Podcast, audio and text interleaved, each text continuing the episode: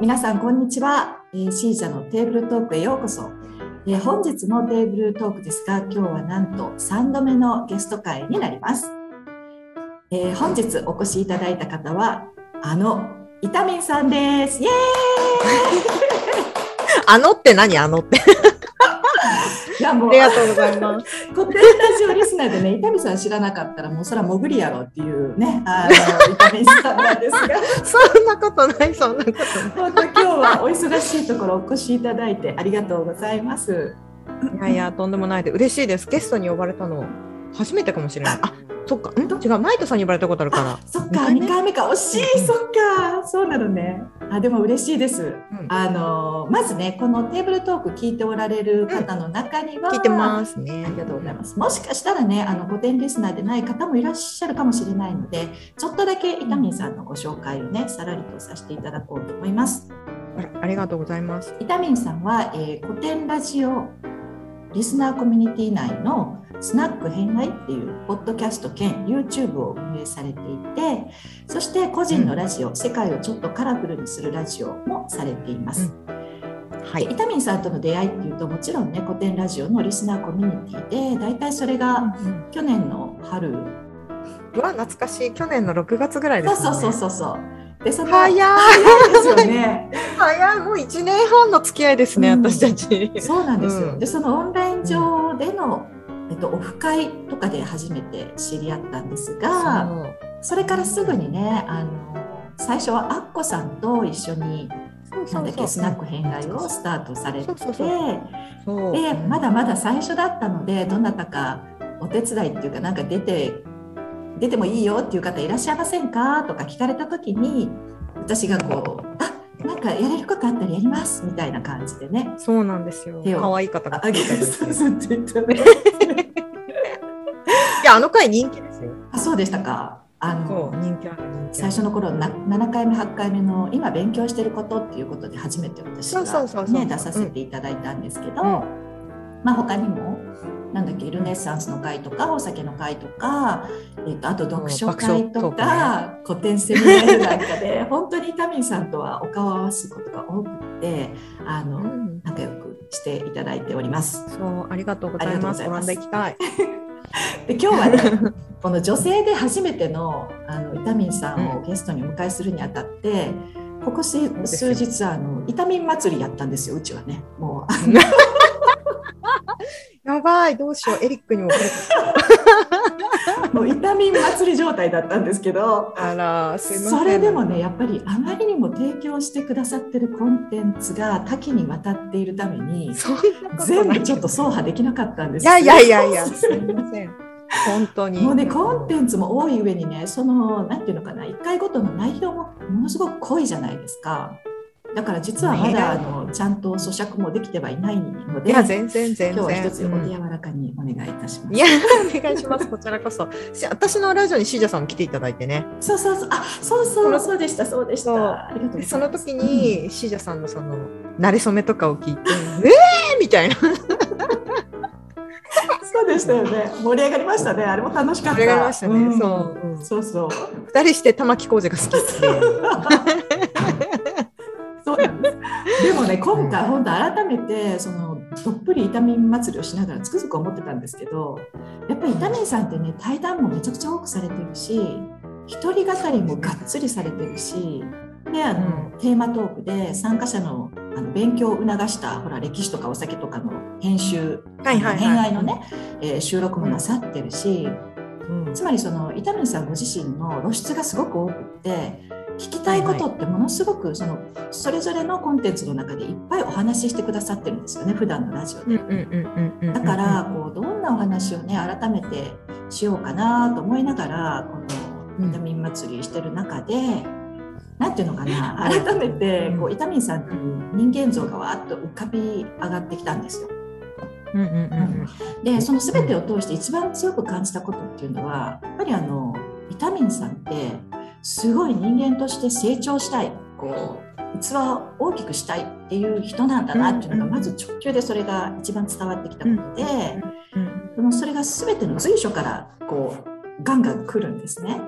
例えば、内政を語る一人語りだったり、えーうんゲストを招いた時のテーマだったりでそれが小さなこのファッションのお話でも何でもいいんですけれども、どこを切り取ってもこうイタミンさん自身がすごく成長したいっていう素直さで広がっている人なんだなとでそこが一番の魅力だなっていうふうに思いましたしうんなんかよくイタミンさん、えっと、一人語りとかの中でねご自身の性格を、えっと、幼い頃からすごいひねくれてたとかおっしゃるケースがあるんですけど。うんまあ、少なくともこの1年半の交流を通して、うん私が見る伊丹さんってすっごい素直な方で。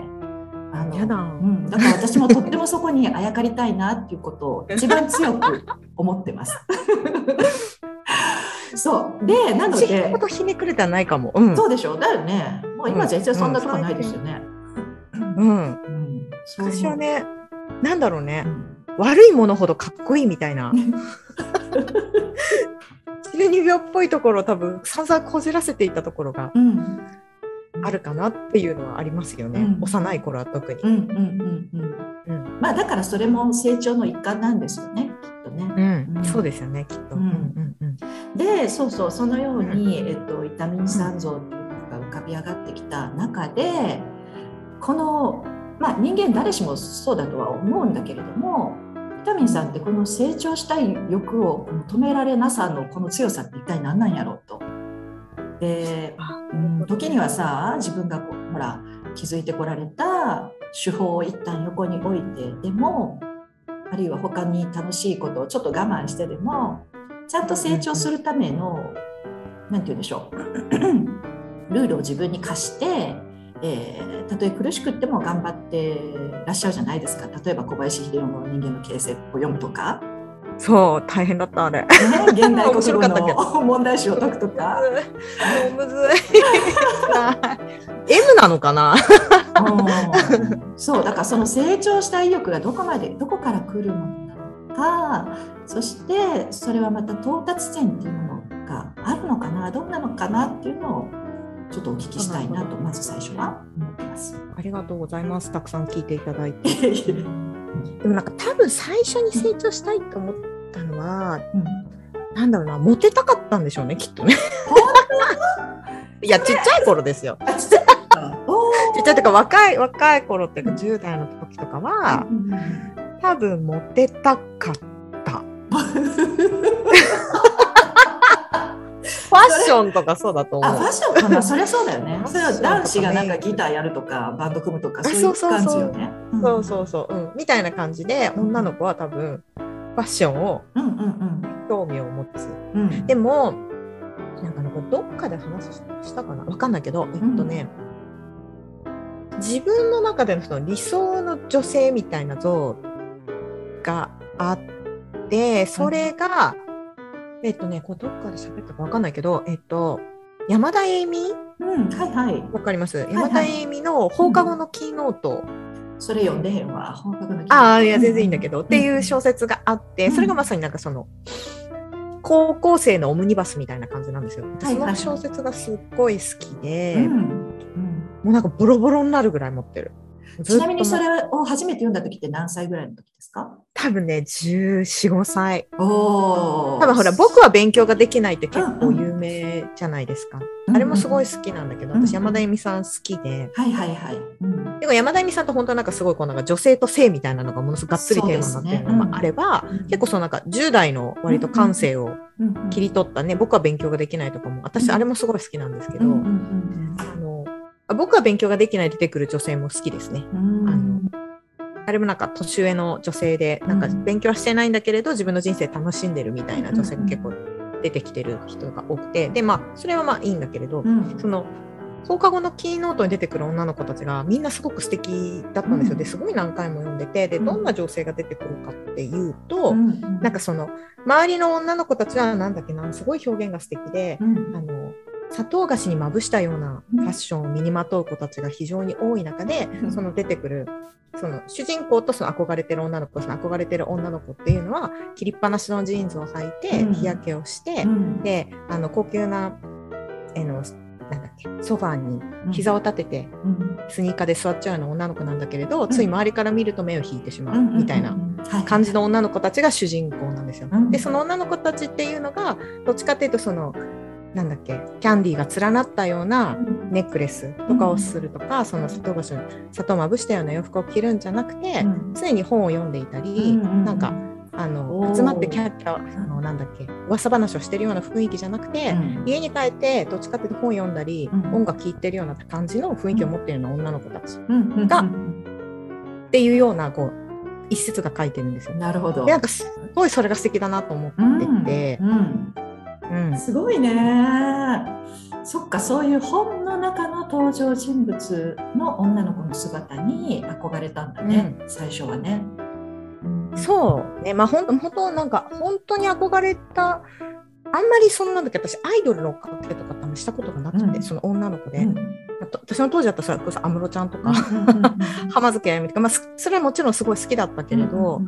なんだろうな見た目はもちろん可愛いと思ったんですよアムラーとか流行ってたじゃないですか。アムラーとか可愛いし、それこそなんかセブンティーンとかね当時の雑誌とか読んで、もちろんうんファッションとか勉強してたけどなんかそうじゃなくて、うんやっぱ内面うんから可愛い子じゃないとダメだろうなってすごいうん思ってた部分がすごくある。うんでそれの一個うん指標になったのがその本だなっていうのがすごく。なるほどね。うん。私もアイドルとかは苦手だね。なんかあの偏見かもしれないんですけど、なんか苦手意識の方が強かったですね。うん。だけど、ね。うんたまにほらそのうん外見はアイドルでも実は超タフでめっちゃ勉強家とかなんかそういうのを知っちゃうと一気にこうファンにはなりやすいけど、うん。やっぱりなんかあんまりイケメンすぎたりあんまり美人すぎると逆に損するよねっていうことってあると思うのね。なんか外見引きずられちゃって内面まで見てもらえない。なんかその逆バージョンアイドル見るときにはなんか興味を持てないんだよね。その外見からして興味を持てなくなっちゃうタイプだったので私はどっちかっていうとでも最近 BTS は？もうね BTS のことはちょっともう今もうねもうこれ話し始めた。そこちょっと BTS ちょっとごめん後にしよう。ごめん。これはもう私終わらへんよこんな話。終わんない。BTS だけ1時間喋るみたいな。BTS は確実に顔かっこいいなと思ったからね。確かにね。確かにそうだよね、うん、でまあまあ昔はねなんかそのどっちかっていうとそのなんだっけアイドルとか、うんうんうん。私の当時だったらダメだスピードとか？はいはいはいはい。やって、うん。たみんな好きだとなんかモームスとか、はい。初期のモームスとかがすごく流行ってて、はいはい。みんなそういうのがすごい好きだったんだけれど、うんうんあんまり興味うんなかったなっていう、うんうんで多分この話わかんない。自分の独り語したかもししたかどうかわかんないけど、うんうんうんまあ、要はモテたかったじゃない？モテないじゃないですか10代の頃なんて。ホルモン全開だし、男の子とのことばっか考えてるし。本当そうだよね。もうあの時間ね。ほんまにそう。朝起きて夜寝るまでずっと好きな男の子が。いやほんま。可愛いって言われるかしか考えてないじゃないですか。私の人生の中でも一番詩人やった時やん。あの時ポエム書けるよね、あの時期ね。本当に。詩集とか持ってたもん私自分の詩を書いてる詩集を。え、自分の刺繍すごい、それ。怖い。よね今黒歴史になっちゃった。そう本当にだから、よく考えれば、その10代の時にね、あの、現代文の先生がすごい。中原中也、はい。はい。中原中也わかりますか中原中也の汚れちまった悲しみに、がすごい。好きで、すごい。なんかね、あの、その、私他の人知らないんで、あんまり知らないんだけれど、うんうんその、中原中也だけも先生がすごい繰り返して言ってたから、さすがに覚えてたの。何言ってんのこいつって思ってたの。でもよく考えれば彼17とかでさ、ねえ。本当よね。一番かで19ぐらい確か彼亡くなってるでしょ、うんだからその17ぐらいの時に、それ汚れちまった悲しみとか書くよね、振り返れば。とか思わかるわ。この間だってうちの長女がその一節を言言い出したから私すごいびっくりしちゃって。そうそうそうそう。え？すごい。どこで覚えたんですか？学校で？学校じゃないよね。だって学校って普段オランダ語学校行ってるし。そっかそうですね、うん。なんか漫画とかで読んだのかな？ねそうかもしれない。びっくりしちゃった私。スンゴストレイドックスかな？ああーそうかもしれない。ストレイドックスはすごくあれ読むと。いろいろ出てくるもんね芥うん川出てくるし龍之介だとか、そうそうそう。太宰も出てくれば。あれ読む。うんうんうん。うん、でいろんな一節引用してくれるあ確かに確かにそうかもしれないね。うん。胸を打ってたようでしたわその一節はね。やっぱり彼女のね。汚れちまった話わかる。朗読させられたもん先生に。何言ってんのと思ってたんだけどね16七高1高2ぐらいの時ってでもね今考えると一番ポエム書けるのってあの時期ですよねそうですよ。もうすごいよね。年齢ってね、本当にね。ねだから多分これからもしかしたら娘さんもちょうど今多感期ですもんねそうですね。今15なので多感な時ですね。もうポエム書いてるかもしれないよね。チェックし。わかるわ、うん、お母さんも書いてたわ でも私ね、うん燃やしたんだよ、そのポエムを。何歳の時だろう？30ぐらいだったかな。28あ家帰って見つけた？そう、もう実家の庭で、なんか燃やしたわ。燃やしながらこ 恥ずかしすぎてう、なんかでも、なんていうのかな。なんかちょっと胸の痛みを感じながら、こう涙しながら燃やしましたね。10代の自分を。うん。見たくない10代の時の。でも私も10代の時の日記とかって燃やしたような気がする。でしょ？だって私も幼稚園の頃から日記って書いてた人間なんですよ。あそうなんずーっと書いてて、中学の時はもう親友と交換日記100冊以上してたし、そういうのいいですね。ねうん全部。取っとけばよかったって思うよ。よねこのね年齢上がると取っといたらよかったと思いません？うん。でも私なんだっけ？交換日記じゃなくて交換手紙ってやってたんですよ。わかります？授業中に。そうそうそうそう。ハート型に折るやつみたいな。あれは私まだねあると思う。えすごい。そうなんだ。ちょっと今度実家帰ったら調べますわ。うん多分ね、うんポエムだと思う。まるまるくんが好きみたいなこと絶対書いてると思う。わかる恥ずかしいいな。い。いや、いいですよね。うん誰にも見せたくないけど、でも撮っとけばよかったなってすごく。確かにね。でもほら、うん不不慮の事故で明日死んでそれが残ったりとかすると嫌だよね。もうやだ、しかも、あれですよ、シージャさんなんて自分の娘とかそれ見られる。もう最悪もうもうもうやだお母様ったらみたいな。そうそうまあやっぱりだから燃やしといてね。よかった。不慮ね、そうですよね。何があるかわかんない。そうなのよ。ああ、おかしす不ぎる。そう。あそうそれで何が言いたかったのかっていうとそれでそうモテモテなかったじゃないですか、うん。男の子とかとばっかり考えてて、うん。でねもう10代の時のその雑誌なんてそのモテる方法とかってめっちゃ書いてんですよ、はいはいはいはい。うんうん。最最近は雑誌読まなくなっちゃったからあれだけど私たちがその高校の時なんてなんかモテる子の仕草みたいな100選とかそんなこと書いてるんですよね やれねえよみたいな感じのことを 書いてたんですよ。うんうんうん。のんのとかもそうだしはいはいはい。あの雑誌にねはいはい。すごいそういうの熟読してて私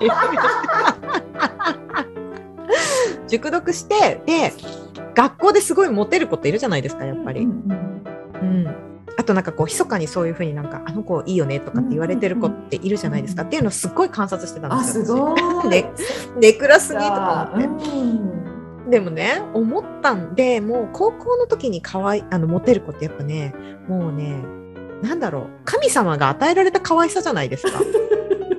10代の時って。なんかもうテクニックとかじゃないじゃないですか。ないない。絶対そうじゃないよね。そうまあ、もちろんメイクうまい子とかいたけどもうそういうのを超越して可愛い子がやっぱモテるじゃないですか。髪がツヤツヤで、うんもうなんかもともと手足も長くて、もう鼻筋も通ってて目も可愛いみたいな子っていません学年にやっぱ2、3人。そうね。うんでその子たちなんて化粧なんかしなくていいじゃないですか。うんニベアのリップで可愛いんですよ。そうだよね。そうよね。こっちはメイクの練習しなくちゃいけないのに。あの子たちはあのね、あの、ニベアのリップと眉毛描くだけで可愛いんですよ。うんうんっていうことに気がついたんですね。うんもうこれはね、もう神、神が作った違いだなっていうことを、もうなんか遺伝子レベルでここに求めちゃいけないんだなっていう。うもうなんかこっちにはいけないなっていうのをどっかで気がついたタイミングがあって、んなんかやめたんですよね。うんうんなんかその、いわゆるみんながモテるモテ像みたいなのってあるじゃないですか。うん多分ね。女の子らしく、うん。女の子らしくってとか、うん。なんかこう、ちょっと控えめで、なんか、男の人に喋ってもらって、こう、なんか、ん？みたいな感じのことを言うとかね、書いてあったんですよ。書いてあったの。私と新庄さん無理。無理やな。私と新庄さんには無理。いや、っていうのをこうね、読んだり観察した結果、あ、それ、私じゃないなと思ったんですよ、でもそれ。だから、やめました。そうだね。正解だね。うんそう。うんそれがね、早かったの結構良かったなって思う、うん今でも。そりゃ17、8ぐらいでね、うんこれ無理だわ。うんなんか、どう努力しても、あの、素の天然で、あんなに可愛くて、その、もともとおしとやかみたいな感じの子たちにはなれんわって思って、うんやめたのが意外と大きかったうんですね。なるほどね。じゃあ、じゃあどうするかって言ったら、もう自分突き詰めるしかないよねって思うん、そうだよね。うんったのが17、8ぐらい、はいはいはい。うんうん、かな？で、それはすごい良かったなって自分でも思う。うん思いますよね。やっぱ自分の赴くままに、うんそれこそ本読んだりとかすることに、なんか10代の頃ってやっぱりこう、周りの正解を求めたりしません？そうね。なんか周りが可愛いから可愛い、あの子がいいとか、周りがいいものがいいみたいなのにやっぱどうしても振り回されてた時期があるんですけど、でそれがない、なくなっそれはあんまり違うんだなっていうのに気がついたのがすごく大きかったかな。だから自分が好きなものうんとか興味があるものにうん手伸ばしていかなくちゃなと思ったのが多分10代後半。はいはいはい。うんなるほどなるほど。いいですね。あんなに、あんなにモテたかったのにね。モテられねえって気がついたね。えでもそのモテたいっていうのは何？いろんな男子からモテたかったの？それともたった一人の人に振り向いてほしかったの？いや、もうチヤホヤされたかった。チヤホヤされたかったのか。私の友達がまたチヤホヤされるんですよ。可愛い子くて。うん。うん。それもすごい大きい。ううん。別にそれでなんかマウントするとかそういうことじゃないんですけど、うん私の本当に仲いい子たちは本当に可愛い子多くて、もううん超チヤホヤされるんですよね。うん。なるほどな。なんかこう本当に歩いてるだけでこう連絡先渡されるとかそういうレベルの子たちが多かったので、あじゃあ本当にもう見かけが可愛らしい、うん、美しい人たちだね。そうそうそうそうそうそうそう、うんうん。でもきすごい気がいい子たちが多いから、うんなんか別にそれでなんか比較してくるとかそういうことはしなかったんだけど、うんでもやっぱ彼女たちにはなれないんだなってすごいなんかまざまざとうん感じてうんやめようと思って、うんなるほどね。本当に可愛い子たちって性格いいしね。私は絶対もう美人は性格いい論ですよ、私は。うん、そう思う。ねうん。うん。思います。そうだから多分自分のその器うん。みたいなところを広げてった方がよくて、うん。そっちで広がってぶつかった人とじゃないと私うまくいかないんだなってすごい自覚した。うん。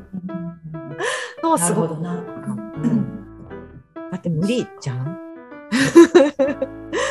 男に合わせて自分変えてた時期とかってもちろんありますけど。あ、そう？うん。あるあるあるある。うん。あるけどあのしょっちゅう登場してくるニーチェの教えニーチェの教えてでしょ興味ねえのにニーチェ読んでて私 マジでいいネタだよねありがとうって思うんですよね。強烈やね、その話ね。そう本当にううんん俺のためにニーチェ読めってすごいですよねすごいよね。本当。なかなかユニークな人やね、その人ね。そうなのだからモテるのよ彼モテるモテるー。ほう。なるほど。モテるのよ、うん。何人もの人がニーチェ読まされてんねやな。そう多分そうだと思う。またなんかその何でしたっけ？10代の時にね家とかに行ってですよ。10代とか20歳ぐらいの時に彼の家に行ってニーチェとか並んでるのちょっとかっこよく思ったりするじゃないですか。思うよ。そりゃそう思います。わ、かりまなんすか哲学書とか並んでたりとかうんうんするんですよ。芥川龍之介とか並んでたあそれはりとかして。もうコロッといきますわそりゃねコロッといきますよね。バカだよな。合わねえのになとか思って。散々悩んだ結果やっぱ合わないと思っちゃいますよね。でもよかった本当に。うんそうね うんかなって。あとはそうなんですか質問あそうそうそうなんで成長したいのかっていうのはうんこれ偏愛で喋ったかなあのこれ父に言われたのが大きいかもしれないです。うん。なんか自分が一番理想とするような人たちとうん。お付き合いをするうん。将来的に。うん。でその自分が理想としてる人たちがどんな会話を好んでるか、ん。どういう付き合い方をしたいのかっていうのを想像しながら過ごせって言われたことがあって、父に、うん。うん。でそれはやっぱすごい大きい。そうですね。いいですよね。うん。だからなるべく素敵な人たちとやっぱ知り合いたいしで私がイメージする素敵な人っていうとそれこそやっぱりウィットに富んだ会話ができて シージャさんとかもそうですけどなんかやっぱりいろんな引き出し持ってたりとかするじゃないですか。うん、ってなった時に少しでもそういう人たちと会話が楽しめればそうだね。確かに。うん。そう思った、ううん。ん。のが大きいかな。うん。うんだまだですけどねこのコミュニティ入って自分物知らなさすぎやろって本当思いました。いやいやそれは私のセリフですよ本当に 皆さんすごいですね本当ねうんうんね、セミネイルとかやばいですよね。みんな頭が良すぎて。なんかすごい辛いのに面白いからさ参加してるんだけどあ そう辛いですよね。でもなんかねもうね筋トレなんだなと思ったんですよ私。うん確かにそうね、うんうんこれは筋トレだなと思って。ん。そう。ほんでやっぱり辛いことにこう身をさらすのはすごく大事だなと思いますよね。すごくあそうそうそうそう。うん。やっぱり楽なところにずっといてるとダメですよね。うん。ねうん